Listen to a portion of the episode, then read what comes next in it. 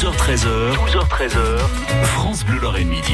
Et il est très bon dans les personnages, dans le patrimoine, dans la grande et la petite histoire. Oui, tous les jours, Vianney Huguenot, on vient redécouvrir avec vous nos racines lorraines. Et cette semaine, Vianney, que du bon, hein, avec une semaine cuisine et cuistot, parce qu'en Lorraine, il y a de quoi faire. Oui, c'est en effet une semaine petit plat dans les grands. Petit plat dans les grands, une expression euh, d'ailleurs qu'on utilise souvent mal, euh, qui à l'origine veut dire faire une cuisine pas chère, les petits plats, dans de la belle vaisselle, dans les grands. Clin d'œil donc en cette semaine dédiée à la cuisine lorraine au prestigieux et historique fabricant lorrain de vaisselle, Lunéville, Saint-Clément, Sarreguemines et bien d'autres. D'ailleurs, je signale à ce propos le parcours de la faïence de Sarreguemines, euh, qui retrace, je cite le comité régional du tourisme, qui retrace deux siècles d'ingéniosité, de savoir-faire et de talent. Mais revenons au contenant. Les bouchers à la reine auraient pu s'appeler les bouchers lorraines, oui, parce que c'est lorrain. Et l'histoire de ce plat qui est devenu populaire nous emmène dans un récit un peu vaudevillesque. Marie Letzinska, la fille de Stanislas, duc de Lorraine, était aussi l'épouse du roi Louis XV, qui était un chaud lapin, pas la moutarde, hein, mais quand même. Et euh, Louis multipliait les conquêtes. Alors il y a d'ailleurs une anecdote fameuse et même fumeuse.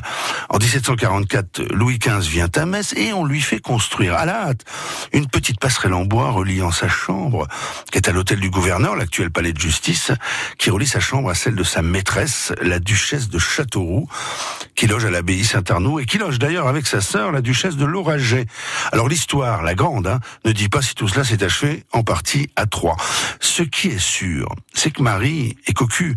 Marie, qui était d'ailleurs une reine de France très chouette, hein, très attentive aux pauvres gens. On dit qu'elle portait des fausses pierres à la place de ses bijoux qu'elle avait revendus pour donner de l'argent aux pauvres. Cocu, donc, elle entame une opération de reconquête de son mari Louis XV. Et elle demande au cuisinier de la cour de l'aider à confectionner un plat avec des ingrédients aux vertus aphrodisiaques. Alors, tout cela ne va pas ramener Louis XV ni à la raison ni à la maison, mais le plat, en revanche, baptisé boucher à la reine, va connaître une formidable destinée, notamment grâce à Stanislas, le duc de Lorraine, qui va en faire beaucoup de publicité.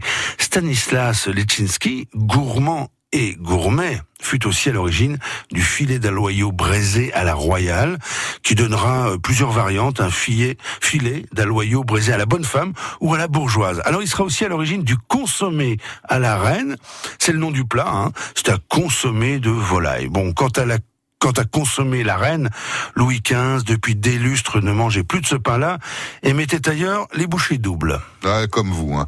Vous mettez toujours les bouchées doubles. Et puis, on mange aussi par petites bouchées, c'est quand même meilleur. En tout cas, on vous réécoute pour se faire plaisir sur francebleu.fr et je vous dis à demain, Vianney.